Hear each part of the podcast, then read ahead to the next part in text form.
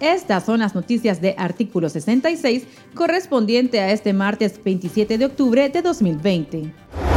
Con 70 votos a favor, 16 en contra y 4 abstenciones, los diputados orteguistas y sus aliados aprobaron la Ley Especial de Ciberdelito, conocida como Ley Mordaza, ampliamente cuestionada por pretender limitar el derecho a la libertad de expresión y de prensa en Nicaragua. La iniciativa castiga con multas y hasta con cárcel a las personas que el gobierno pudiera considerar difunden noticias falsas.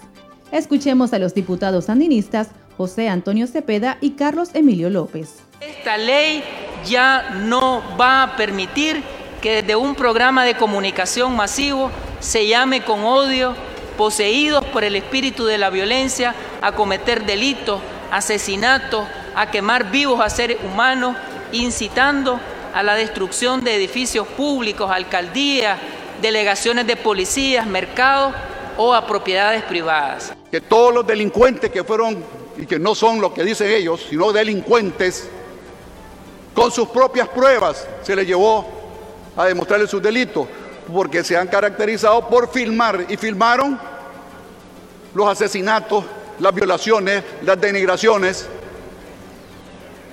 Se filmaban y ahí están las pruebas. Y eso es un ciberdelito.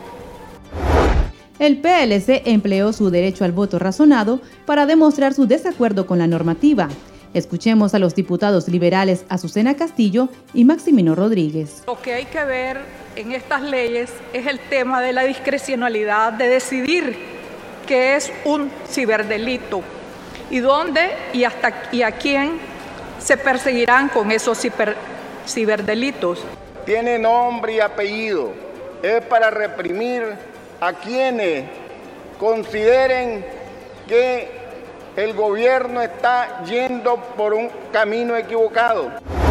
El régimen de Daniel Ortega apresura la instauración de la prisión perpetua en Nicaragua por supuestos crímenes de odio, cuya iniciativa de reforma constitucional fue presentada ante el plenario este 27 de octubre para ser remitida a la comisión especial. Seguidores del régimen que conformaban una comitiva de aplaudidores llegaron a la Asamblea Nacional para entregar cajas llenas de firmas, con el objetivo de demostrar el supuesto respaldo al cambio en la Carta Magna y el Código Penal, que actualmente estipula una pena máxima de 30 años.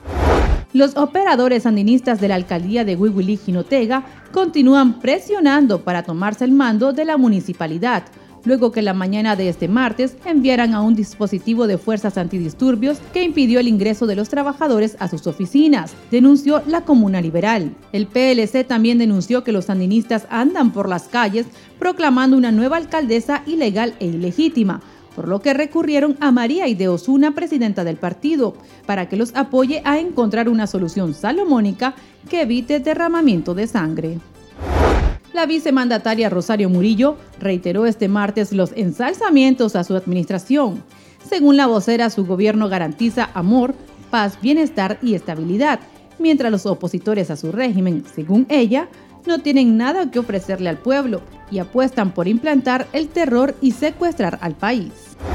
La jueza María Pineda del Juzgado Sexto Local Penal de Managua reprogramó el juicio oral y público en contra del joven Kevin Monzón, acusado por los delitos de amenazas con arma blanca a un cadete de taxis de nombre José de la Cruz Usaga, identificado como fanático de la dictadura. El TikToker señaló que la verdadera causa por la que está siendo señalado por la justicia sandinista se debe a que publica videos satíricos en contra del gobierno, por lo que demanda justicia verdadera.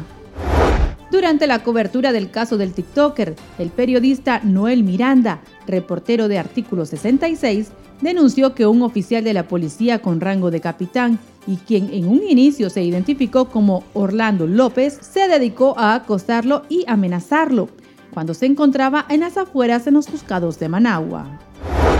Estas han sido las noticias de Artículo 66. Para esta y otras informaciones, visite nuestro sitio web www.articulo66.com. Síganos en Facebook, Twitter e Instagram y suscríbase a nuestro canal de YouTube. Les informó Gabriela Castillo.